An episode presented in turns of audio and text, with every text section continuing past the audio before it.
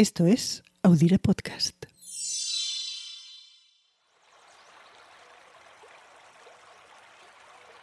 Déjenme que les lleve a orillas del río Duero. Vamos a una localidad que hoy forma parte de la provincia de Valladolid. Este es un programa de historia, así que quiero que se la imaginen como podría haber sido hace algo más de cinco siglos. Les voy poniendo en situación. Vamos a la muy ilustre, antigua, coronada, leal y nobilísima localidad de Tordesillas, donde en 1494, el año al que nos dirigimos, viven unas 3.500 almas, todas cristianas, porque desde hace dos años ya no hay judíos. Les protege una muralla de piedra, ladrillo y tapial, propia de tierras conquistadas y reconquistadas. Hay un puente sobre el Duero, calles empedradas, un monasterio levantado sobre un edificio estilo mudéjar, el de Santa Clara y aunque aún no hay Plaza Mayor, no faltan palacios. Uno de ellos, el Real, era la sede temporal de las Casas Reales de Castilla y en unos años acogerá a Juana, la llamada loca, la tercera hija de los reyes católicos. Fue su lugar de reclusión de por vida. Otra historia para otro día. Hoy nos fijamos en otro palacio, en uno situado en un montículo cerca de la orilla del río. Tiene dos plantas y sobre la puerta principal se encuentra el escudo del dueño de la casa y el de los Reyes Católicos.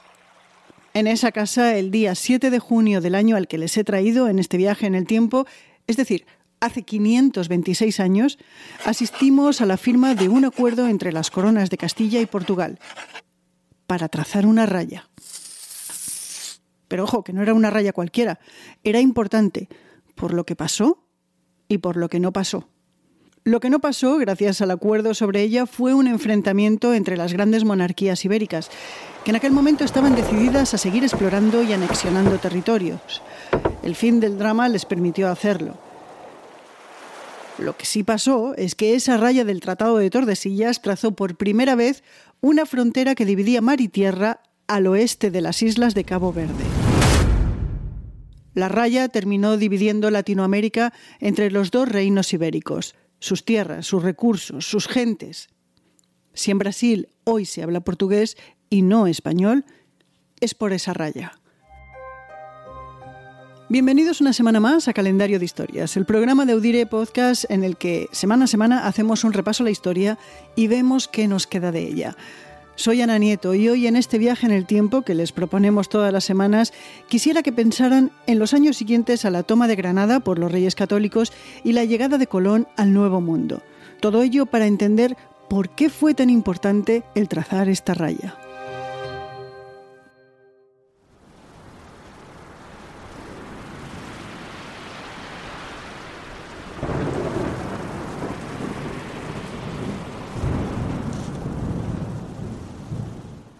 Una tormenta desvió de ruta a Cristóbal Colón cuando volvía de tropezarse con lo que luego se llamaría América, camino de las Indias.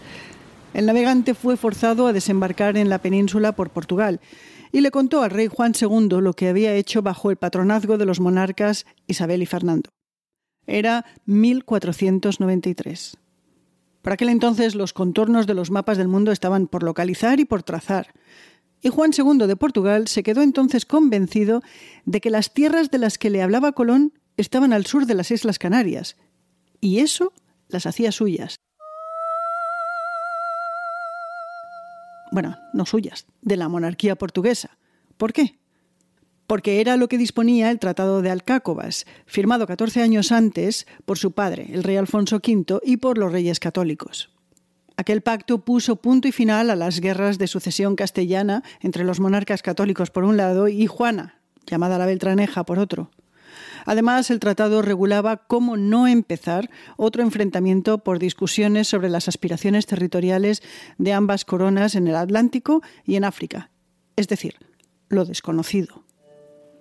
Canarias se quedó para el reino de los monarcas católicos y Madeira, Azores, Cabo Verde y la costa africana se quedaba para los portugueses, así como lo que se descubriese más allá de ella. Por eso, lo que contaba Colón sonaba a gloria, gloria muy terrenal en los oídos de Juan II.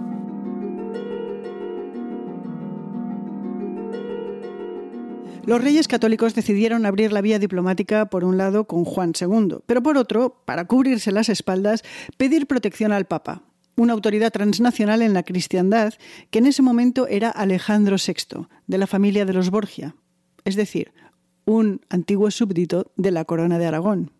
Eso daba cierta ventaja a Isabel y Fernando.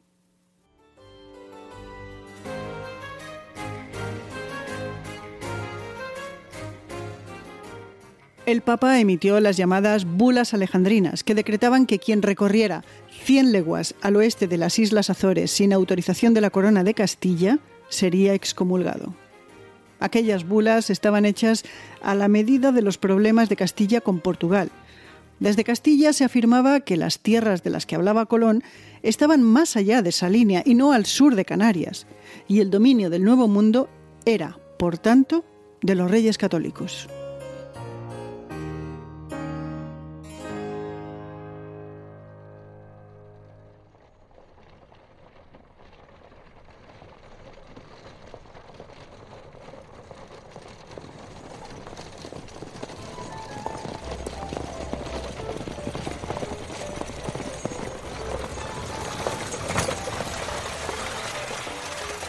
Aquello obviamente subió la tensión de las relaciones entre ambos reinos, pero se decidió no llegar a las manos y dar paso a la diplomacia. Al fin y al cabo, las dos realezas estaban unidas por lazos familiares, y además no hay que descartar que se dieran cuenta que les convenía más estabilizar sus monarquías antes que embarcarse en una guerra, una guerra que tampoco les iba a ayudar mucho en sus ansias expansionistas. Ambas coronas decidieron renegociar y mandaron delegaciones a Tordesillas para ello. Se da la circunstancia de que es la primera vez que, además de diplomáticos, se mandaron expertos para gestionar el trazado de la raya. El gran historiador español Menéndez Pidal dijo que es por ello que el de Tordesillas es el primer tratado moderno. Juan II, que enfermó y murió dos años y medio después, tenía espías que le informaban de los movimientos de los reyes católicos, que primero se instalaron en Medina del Campo para seguir las negociaciones y luego, al final de ellas, se trasladaron a Tordesillas. El acuerdo final estipulaba que la demarcación fijada por el Papa en las bulas alejandrinas se empujara hasta las 370 leguas al oeste de Cabo Verde. Los castellanos, que desistieron de explorar la zona africana, creyeron que daban a Portugal el agua del Océano Atlántico, mucho agua. Pero lo que los cartógrafos e Isabel y Fernando desconocían entonces es que la raya tocaba tierra fue un error de cálculo propiciado por lo que ya hemos hablado antes, que no se sabía realmente si había un nuevo mundo y cómo era. De hecho, Cristóbal Colón murió pensando que había arribado a Asia. El error de cálculo castellano fue enorme, del tamaño de Brasil. En 1500, Pedro Álvarez Cabral llegó a las costas del este de la Raya y tomó posesión de ellas para la corona portuguesa. Por supuesto, el tratado no hacía mención ni consideración de los derechos de los indígenas de las zonas que Castilla y Portugal se repartieron. Lo acordado en Tordesillas no resolvió todos los problemas de Portugal y Castilla, pero fue un primer paso y hubo luego consensos sobre tierras conquistadas y colonizadas. Uno de ellos, el de Madrid, en el siglo XVIII, delimitó las fronteras de Brasil con los territorios españoles. En ese pacto, Portugal desistió del control de un territorio que hoy es Uruguay, y los lusos se afianzaron sobre buena parte de la ribera del Amazonas. Es decir, lo que pasó a orillas del Duero se sintió sobre todo en las orillas de otro río, el Amazonas. ¿Y qué queda de ello hoy? El Tratado de Tordesillas fue importante mientras Castilla y Portugal tenían el liderazgo marítimo y asentaron sus conquistas en el llamado Nuevo Mundo. Las divisiones que se establecieron en aquel documento son las que determinan qué idiomas se hablan hoy en los diferentes países de América Latina, castellano o portugués, y qué jurisdicción colonial se les aplicó. Para el resto de las potencias europeas no fue significativo. Sin embargo, en Latinoamérica sí que ha seguido manteniendo su importancia. El tratado se ha seguido mencionando hasta en el siglo XX con respecto a la jurisdicción argentina en las Islas Malvinas y sobre la demarcación de la Antártica por parte de Chile. El de Tordesillas fue el primer tratado para y por América Latina. Lo pactado a orillas del Duero se conserva en dos idiomas. El que está escrito en castellano y se firmó por los reyes católicos se conserva en Lisboa, mientras que el documento que se escribió en portugués y está firmado por Juan II está en el Archivo General de las Indias en Sevilla. Este tratado está además inscrito en el Registro de la Memoria del Mundo de la UNESCO. Y en 1494, mientras Portugal y España negociaban por dónde pasaba la raya de lo que se repartían, Cristóbal Colón ya había zarpado en su segundo viaje para llegar a Cuba y Jamaica, una isla a la que bautizó como Santiago.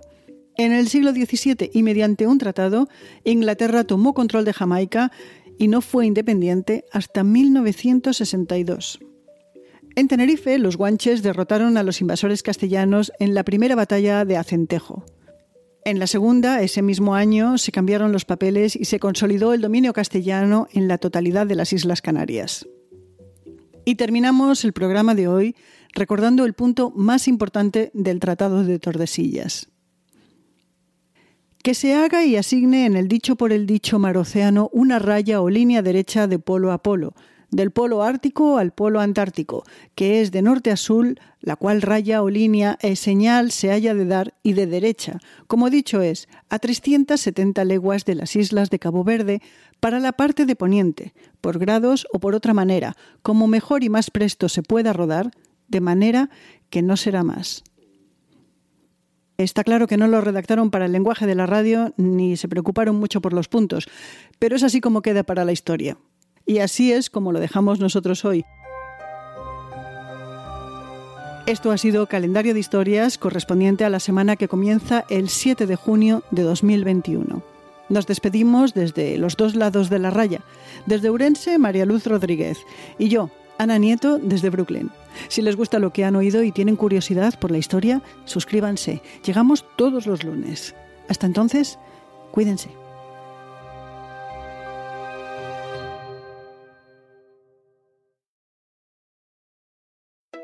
Some people say the metaverse will only be virtual. But one day, in the metaverse, doctors will practice high risk surgeries hundreds of times before they operate on real patients. And students will be transported to ancient Rome and Saturn's rings, improving health outcomes, learning, and more. The metaverse may be virtual, but the impact will be real. Learn more about what Meta is building for the metaverse at meta.com slash metaverse impact. Este 4 de julio, no te pierdas la película del verano. Are you ready? Damn right. Top Gun Maverick es una de las mejores películas jamás hecha. Disfrútala en la pantalla más grande que puedas. You got yourself a deal. Tom Cruise, Top Gun Maverick, clasificada PG-13.